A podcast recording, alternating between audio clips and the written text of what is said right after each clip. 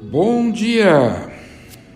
Estamos aqui novamente trazendo para vocês conhecimentos que não estão na mídia, mas que estão nos trabalhos científicos publicados mundialmente sobre todas essas doenças que estão aí em voga, estão nos atingindo.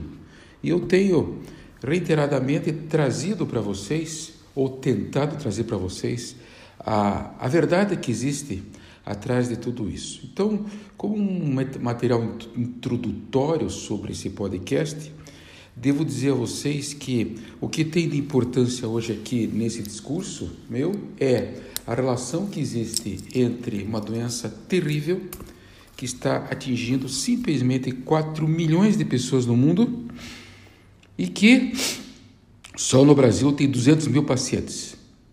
Adivinha o que, que é? Vocês não vão poder adivinhar o que é, porque é, doença é o que não falta. O que falta é cura e tratamento e soluções profiláticas para se evitar de chegar nas doenças. Isso chama-se doença de Parkinson. É uma doença genética? É uma doença genética. É uma doença que tem outros fatores concomitantes? Sim, senhores, tem. Mas o que mais chama atenção é o que vem em voga muito é, depois de ter feito essa introdução, é o discernimento sobre o que é, de onde vem e como se faz para poder ter pelo menos um alívio social dessa doença que atinge tantas pessoas no mundo. E hoje a prevalência dela está muito alta é, em relação às pessoas é, que estão em casa, porque vai atingir quem? Vai atingir aqueles velhos né, que como dizem é, no subconsciente, né? não serve mais para nada, ficam em casa é, irritados, nervosos, é, inconformados com sua doença limitante na parte motora, né? e ao mesmo tempo sem muita solução. A levodopa todo mundo sabe que é o remédio de eleição e tem outros medicamentos que volte meia entram em voga no tratamento do paciente parkinsoniano. Aí de repente, eis que aparece uma luz na fundo do túnel e que se chama-se endocarbinol. O endocarbiol, ou desculpe, endocarbidiol, é o sistema endocarbidiol, ele é, como todos sabem, é o derivado da maconha, da folha, da planta da maconha, que vai se dividir em o tal do THC, que é o teta-hidrocarbidiol, e o CBD1 e o CBD2. Eles conseguiram, pelas pesquisas, separar essas duas substâncias.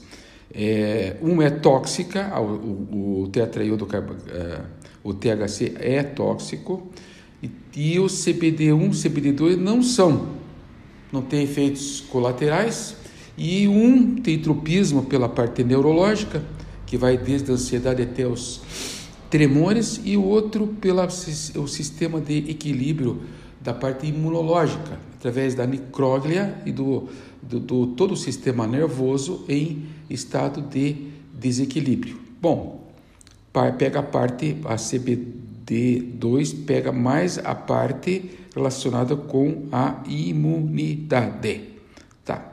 Então, visto isso, dá para a gente falar algumas coisas sobre sintomas, mas bem resumidamente, porque o objetivo nosso aqui não é esse. Por exemplo, vocês têm no Parkinson sintomas motores e sintomas não motores. Então, aquelas pessoas que chegam em casa ou se queixam para você, aquele tremor é, é, de repouso que eles chamam, né? o tremor não intencional, pode ser o início, como simplesmente pode ser um sinal de uma alta intoxicação do paciente por estresse oxidativo que eu tenho batido nas meus, nos meus podcasts, estresse oxidativo, produzindo citocinas inflamatórias, produzindo os, os é, TNFs, que são fatores tumorais, etc., que produzem inflamação nesse neurônio, desde lá do axônio ao dendrito, na parte de micróglia, que é um lixeiro que vem limpar esses neurônios para eles poderem funcionar. Parei aqui e vamos continuar o discernimento sobre o que pode ter um paciente com Parkinson. Ele tem uma lentidão de movimento, até do falar e do, e do discernir das coisas. Ele tem uma rigidez que o incomoda e acaba trazendo sintomas de dores que geralmente ele não fica incomodando os outros por causa disso. São geralmente pessoas adultas, né? E também, além disso, tem a questão dos sintomas não motores, que aí entra o grande problema da nossa sociedade. Começa a ter problema de cognição, começa a ter problema de memória, começa a entrar em alguns surtos psicóticos para aqueles que já têm essa tendência a ter a psicose, como fosse uma patologia genética ou não, entra em depressão e entra muito na questão da ansiedade. Esse é o nosso pacientezinho parkinsoniano que incomoda tanto, que está em casa e que de repente vem morrer por causa disso. Por quê? Porque as, os, os, sintomas concomitantes, principalmente os sintomas de não ter mais valor, não ter mais disposição para fazer as coisas, ele vem e pega a pessoa, principalmente nessa parte imunológica. Então, imunologicamente, começa a ter tendência a mais infecções, inflamações, enfim, todo esse universo de doenças que produzem a redução da longevidade do paciente. E mesmo porque os pacientes bem tratados, eles têm uma qualidade de vida muito ruim, porque eles não conseguem, mal conseguem conversar, não conseguem dançar, não conseguem abraçar do jeito que eles querem a pessoa tão querida, né? As pessoas que eles, que eles, que eles amam? Eles não conseguem, embora estejam cheios de amor para dar, mas dentro deles existe esse bloqueio, dessa coordenação por quê? Porque lá dentro do cérebro dele, bem no meio do cérebro, não vou ficar aprofundando isso, tá? Existe uma, uma relação dopamina lá nos gânglios da base, núcleo caudado do putame em globo pálido, que vai se degenerando. Olha que interessante, gente. alteração dos neurotransmissores do GABA e glutamato, ativando os receptores para os canabidióis. Esse é o grande esquema. Esse, em resumo, é o que a gente imagina que vai acontecer e já cientificamente está comprovado.